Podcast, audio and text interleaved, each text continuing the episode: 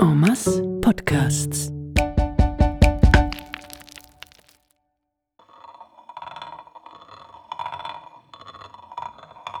Sandsteinreich Bern, Staffel 5. Leben im Sandstein, Leben vom Sandstein, Leben mit dem Sandstein. Ein Palaver mit einem Sandstein-Höhlenbewohner, mit allerlei Sandstein-kundigen Liebhaberinnen und Liebhaber. Aufgenommen im Sandsteinmuseum Krauchtal. Die Heimischen sagen Krauchtu. Am Mikrofon ist der Pierre Kocher. Ich habe das Gespräch geleitet, unterstützt von Rudi Helfer.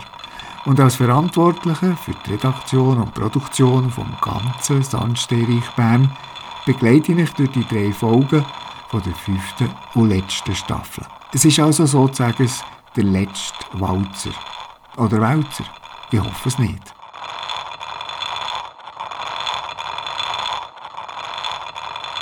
Ich bin nicht im Sangstein aufgewachsen. Ich komme aus dem Arental ursprünglich, bin aber vor fast 50 Jahren auf Krauch gekommen.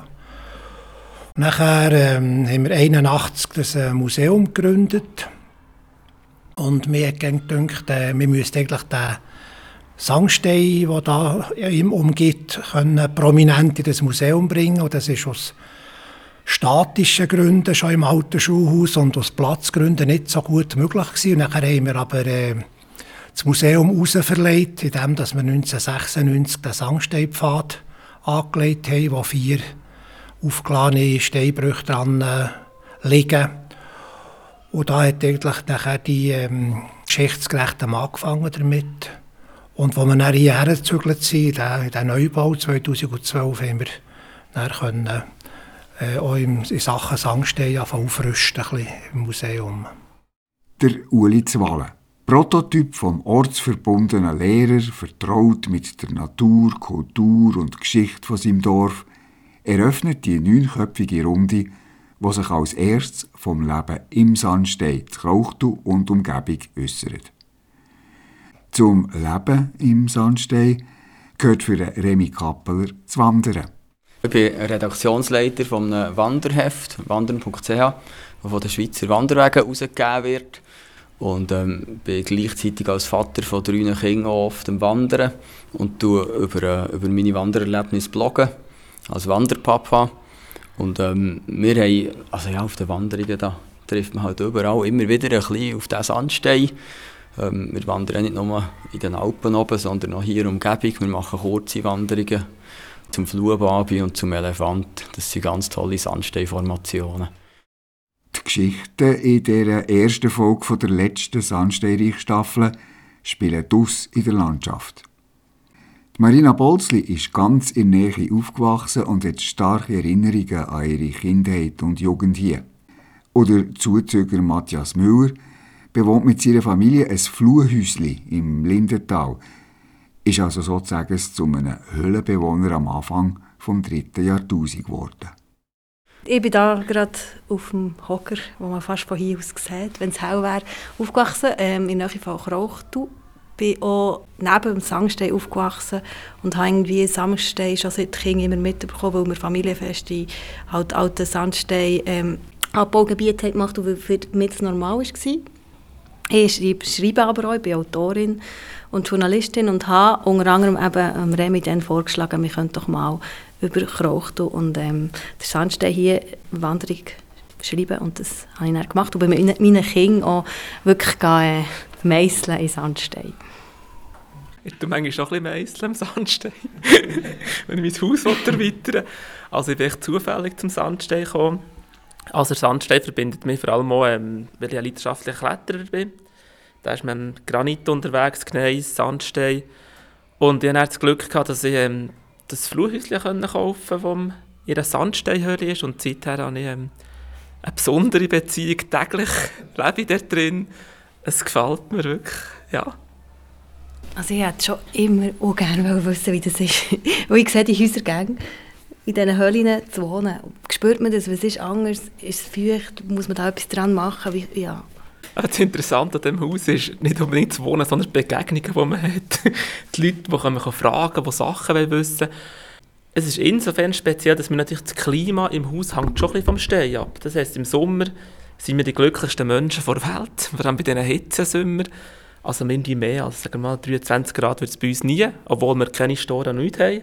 Wir lassen die Sonne rein zünden. Es ist echt wie ein Quader in die Höhle gestellt. Unten ist ein Streifenfundament, das heisst, man kann unter dem Haus durchschnacken. Der Obststock ist nur Ästerung, wo Luft zirkuliert. Hinten durch kann man hinter dem ganzen Haus durchlaufen. Das ist wie der Rest der Höhle.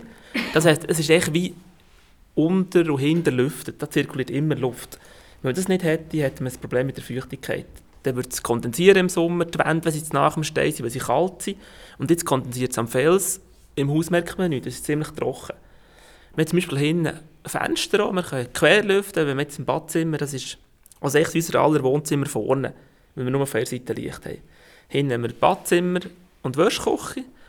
Und wenn man dort ähm, zum Beispiel duscht, kann man das Fenster drauf die Hölle, dann geht der Dampfsack schön raus. Das ist sehr angenehm.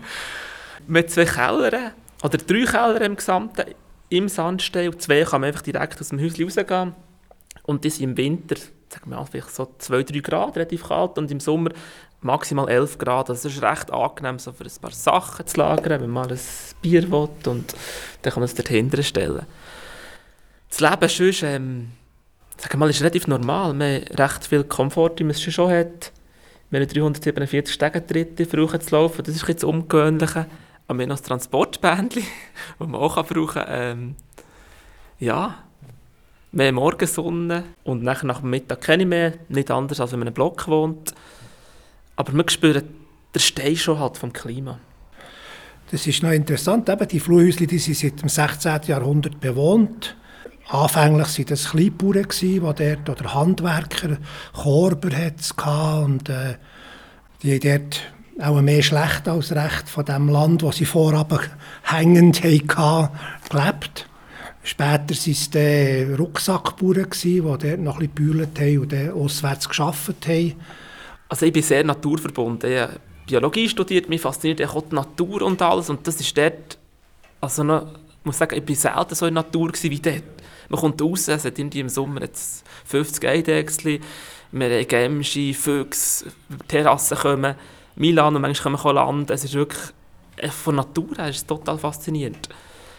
Und ähm, sag mal, unsere Nachbarn nebenan, das ist schon eine Familie.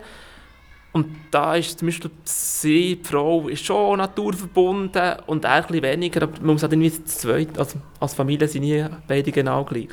Ich glaube nicht, dass ein bestimmtes Genre Mensch ist, der dort wohnt. So viel Naturbegeisterung steckt da. Neben dem Sandsteinpfad, den das Museum hat eingerichtet und markiert, können wir auch mit der Marina Bolzli an den Krauchtaler Steinbrüch vorbei bis Burgdorf laufen. Oder mit dem Remy Kappeler auf eine Tour gehen zu den Sandmonumenten. Eine Gratwanderung im wahrsten Sinn, hoch über dem Lindental. Aber Achtung auf dem Weg zum Fluhbabi und zum Elefant. Es ist ziemlich anstrengend und stellenweise nicht ungefährlich. Also mit Kind unter 12 ist es nicht unbedingt zu empfehlen. Der Weg, der, der wirklich Spass macht, den Sandstein kann erleben der ist auch gerade hier in der Nähe. Ähm, da läuft man eigentlich von hier, von Krauchtul los, ähm, Richtung zu den Fluhäuschen. Ähm, und, und schon bei den Fluhäuschen dort ist das Fluhbabeli. Und man muss dort vom Wanderweg runter, ähm, muss ein bisschen aufpassen, weil es halt dann gleich zwischen ein bisschen runtergeht, aber nicht schlimm. Und dann ist das so eine, eine geschwungene Figur, die ist vielleicht vier, fünf Meter hoch, die so dreht, raufgeht in die, Luft, in die Luft raus. Und äh, man weiß ja nicht so genau, wie, ja, wie ist die entstanden oder nicht. Und schaut dort rauf und staunt einfach. Und die Kinder, die, die belassen, die belassen nicht beim Schauen, wie das immer so ist. Die wollen anlängen und vor allem auch klettern. Und, und die fangen dann um die Figur herum, halt so ein bisschen klettern. Und als Vater höckelt man dort und lässt es zu oder nicht. Da muss man sich ein bisschen zusammennehmen. Es ist auch ein bisschen die Herausforderung, zu sagen, hey, mein Kind schafft es. Ich lasse es klettern. Das ist eine Erfahrung, die man machen muss. Und vielleicht ja, gehört auch dazu, dass es an einem Ort mal ein bisschen abschlüpft oder so auf dem Sandstein, wo ja auch noch so ein bisschen, du als Kletterer, du weißt, es, ist, es, es tut ein bisschen abripseln. Ähm, hat, hat er den halt oder hat er nicht? Also es ist wirklich auch, auch für mich als Vater dort ein Ort, wo ich finde, dort kann ich mal zeigen, dass ich Vertrauen habe in mein Kind. Und dass ich denke, mal, der Gil, der schafft es. Und dann geht man weiter, man kann auch auf einen Bantigerturm zur Schiene, das ist nicht so eine andere Attraktion. Und geht man wieder Richtung Rauchtal zurück und dort kommt man dann zum Elefant. Und das ist ein, ein, hoch, also ein grosser Bogen. Ähm, ja, es erinnert einem so ein bisschen an die Nationalpark zu, zu, Amerika. Natürlich nicht ganz so gross, aber, aber eigentlich eben so eindrücklich. Und wenn man den Bogen von einem Ort anschaut, ist es wirklich ein Elefant. Und auch dort wieder eben, falls ich wieder einfach klettern, man muss dann wieder äh, Nerven haben und nicht, und nicht das zutrauen.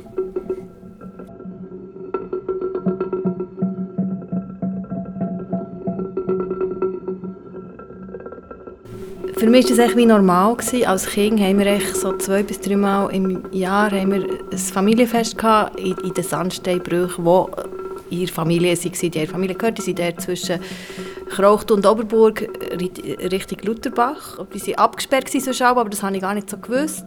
Ich bin dort her und habe auch schon gewusst, ja, meine Mutter hat als Kind dort schon immer gespielt. Es hat so ganz alte so eine Kegelbahn, also die so im Freien war, wo man spielen konnte. Es hat drei so ähm, wie Sandsteinbrüche, wo so wie, also es waren wie grosse Höllen, wo man drinnen spielen konnte. Im einen war die Kegelbahn und hinten dran alte Landmaschine. Im zweiten war irgendwie so ein, riesiger Teich, warum auch immer. Und man musste so drum umlaufen und hinten war so ein Plumpsklo. Und nachher war der dritte, der nachher auch noch so wie Lagerkammer war, wenn man das Familienfest hatte, hat dort eine, man konnte feuern. Es hat dann dort auch Tische und Bänke gehabt. Das war also alte Wege sind so Tische gewesen. Es war irgendwie so wie für mich so eine Zauber- und Traumwelt gewesen, weil es war irgendwie unglaublich toll gewesen, dort zu spielen und halt zu sein. Und man hat nicht echt dort können, es war wirklich, es Familienfest war. Und dort aber auch ganz viele alte, grosse Steine, gehabt, die abgebrochen waren und echt dort sind gelegen. Und zum Teil waren sie ein bisschen behauen, gewesen, weil das habe ich aber auch erst später erfahren, weil sie zum Teil dort auch so ähm, Bildhauer-Seminar hatten, dann zumal noch. Und es hat aber dann auch Geissengagel gehabt, weil eben früher, als meine Mutter noch klein war, haben sie dort Geissen gehabt. Das ist echt so für mich so, ja, man weiss ja als Kind mit Zwerghäuschen und alles, das, wenn ich dort bin, ist echt für mich so, wow, das ist jetzt so eine Traumwelt, wo ich so sein kann. Und und irgendwie auch sehr unwirklich, weil das war irgendwie so zwei, drei Mal im Jahr gewesen und nachher eben irgendein ich nehme an, das war, als ich langsam erwachsen bin, vielleicht vor 20 Jahren, hat es dann auch geheißen, man, darf eigentlich nicht mehr, es ist gefährlich, sie könnten zusammenfallen, es ist jetzt so alles abgesperrt, aber meine Urgroßeltern, die eben vielleicht vor 25 Jahren gestorben sind, kurz hintereinander, haben beide dann auch ihre Asche dort verstreuen der grosse Stein steht, wo noch so wie ein Andenken drin ist. ist. Für mich es ist so wie ein wirklich Familienort. Und das ist für mich so auch die Verbindung zu dem Sandstein halt. Ja.